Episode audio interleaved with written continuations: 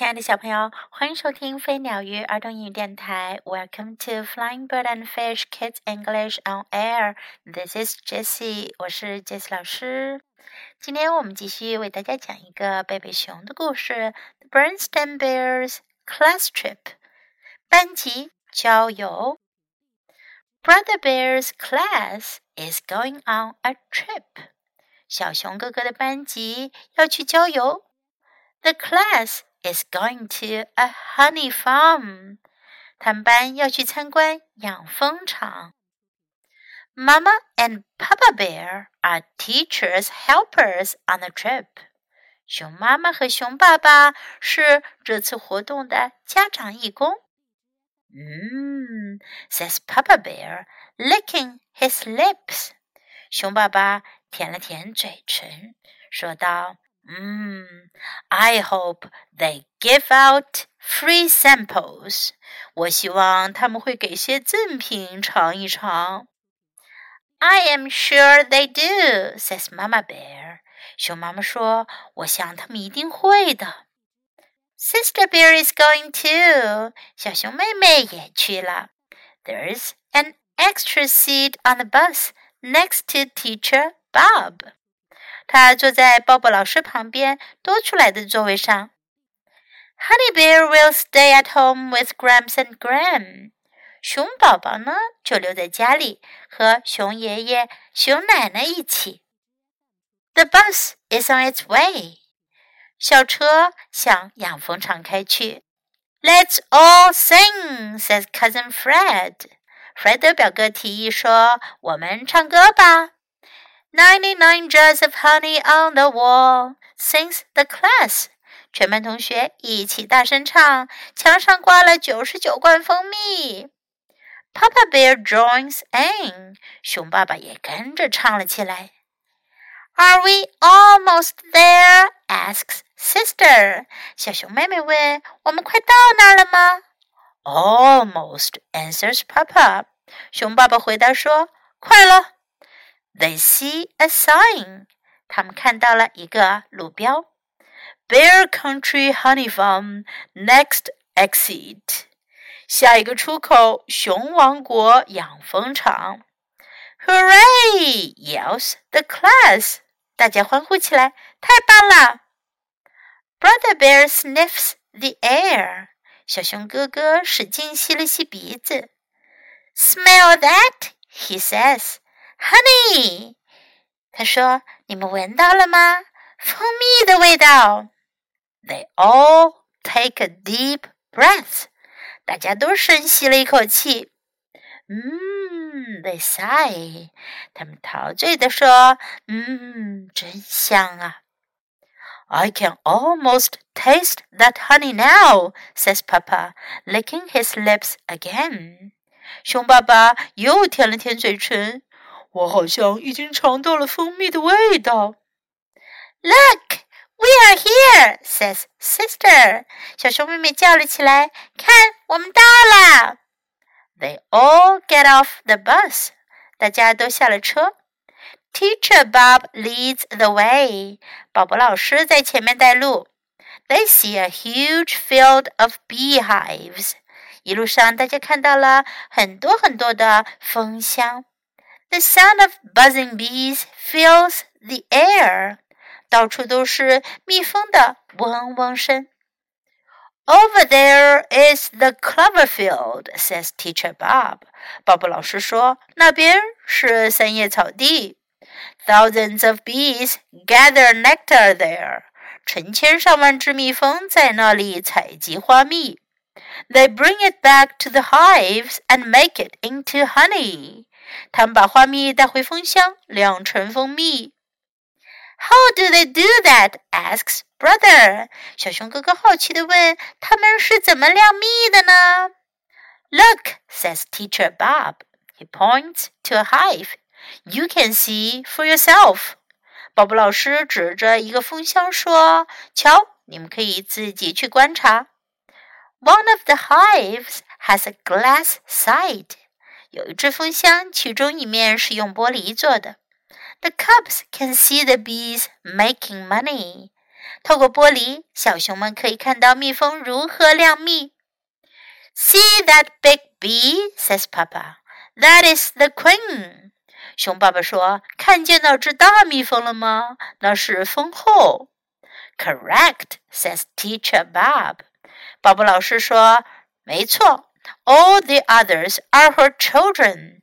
其他所有的蜜蜂都是她的后代。Wow, says sister. She has more children than the old bear in the shoe. 小熊妹妹说：“哇，她的孩子可真多，比老熊住在鞋里面老熊家的孩子还要多呀。” How do you get the honey out of the hive? asks brother. 小熊哥哥问：“你们怎么样才能把蜂蜜从蜂箱里取出来呢？” I'll show you, says Papa. 爸爸说：“我来演示给你们看。” He lifts the lid of a hive. 他抬起了一个蜂箱的盖子。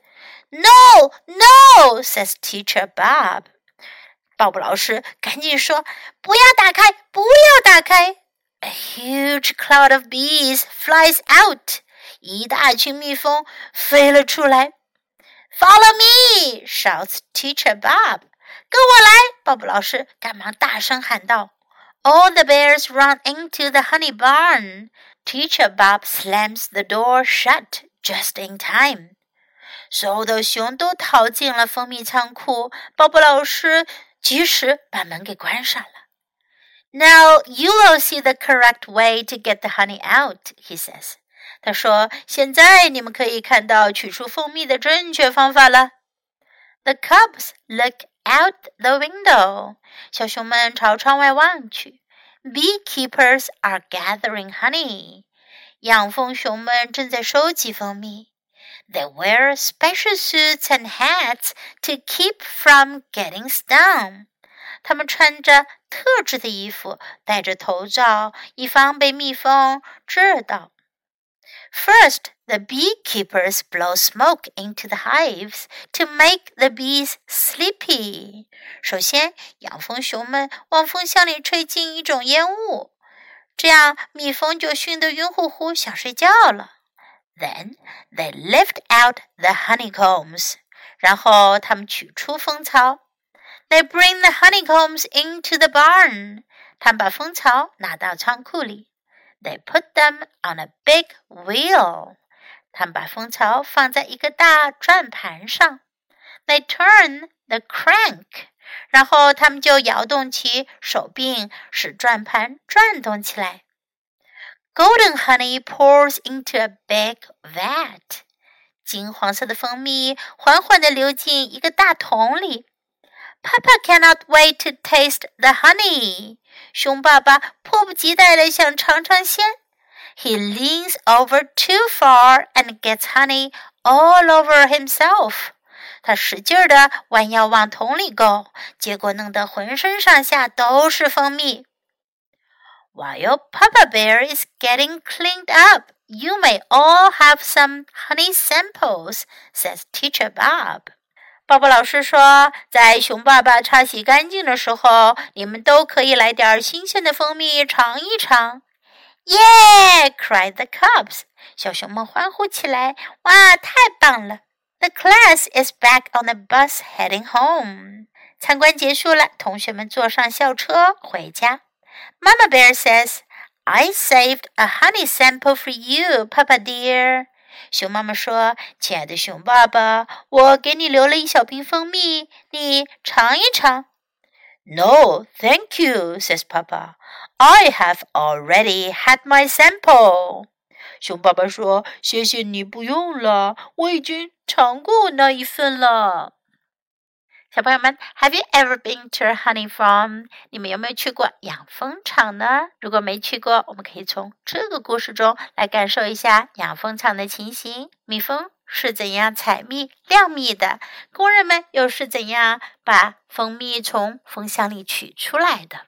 Now let's practice some sentences in the story. Brother Bear's class is going on a trip. 小熊哥哥的班级要出去郊游。 Brother Bear's class is going on a trip. The class is going to a honey farm. 他们班要去一家养蜂场。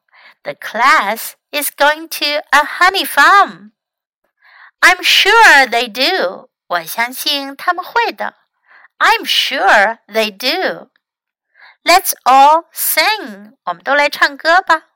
Let's all sing. Are we almost there? 我们快到了吗？Are we almost there? How do they do that? 他们是怎样做到的呢？How do they do that? You can see for yourself. 你们可以自己看。You can see for yourself. Correct，正确。Correct. Follow me，跟我来。Follow me. No, thank you. 不用了，谢谢你。 如果别人给你提供了一个什么，但是你不再需要了，你得说 no 加上 thank you，还是一定要记得说谢谢哦。No thank you. Now let's listen to the story once again. The Berenstain Bears Class Trip. Brother Bear's class is going on a trip. The class is going to a honey farm. Mama and Papa Bear are teachers' helpers on the trip. Mmm, says Papa Bear, licking his lips. I hope they give out free samples. I'm sure they do, says Mama Bear. Sister Bear is going too. There is an extra seat on the bus next to Teacher Bob. Honey Bear will stay at home with Gramps and Gran. The bus is on its way. Let's all sing, says Cousin Fred. Ninety nine jars of honey on the wall, the cl- sings the class. Papa Bear joins in. Are we almost there? asks Sister. Almost, answers Papa. They see a sign Bear Country Honey Farm, next exit. Hooray! yells the class.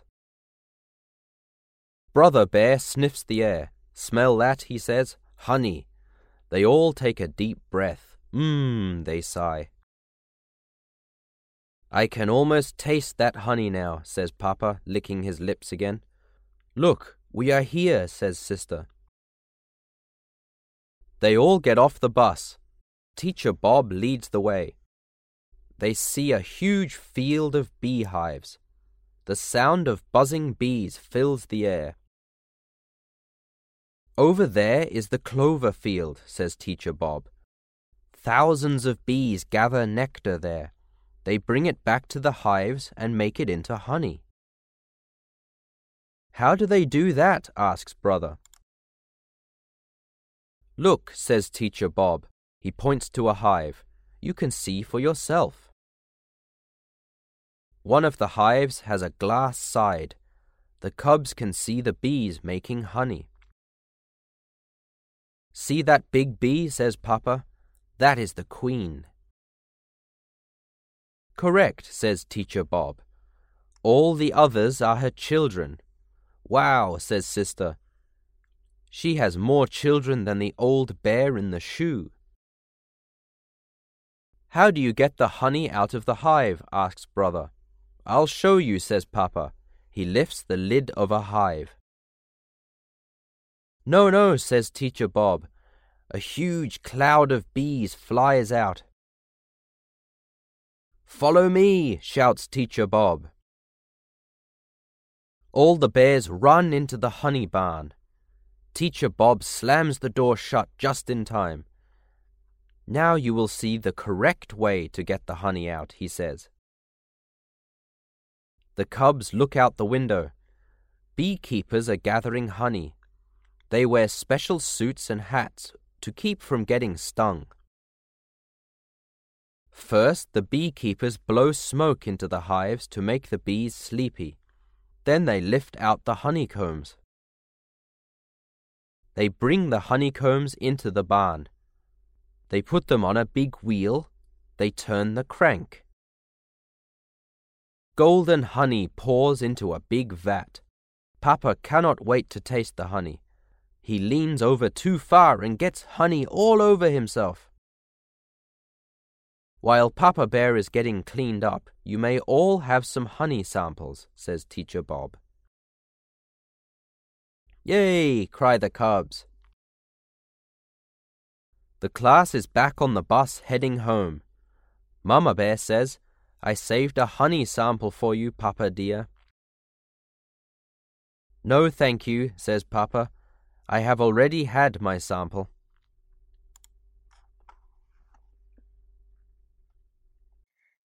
Okay, the end of the story. How do you like today's story? Have fun, enjoy listening. Until next time, goodbye.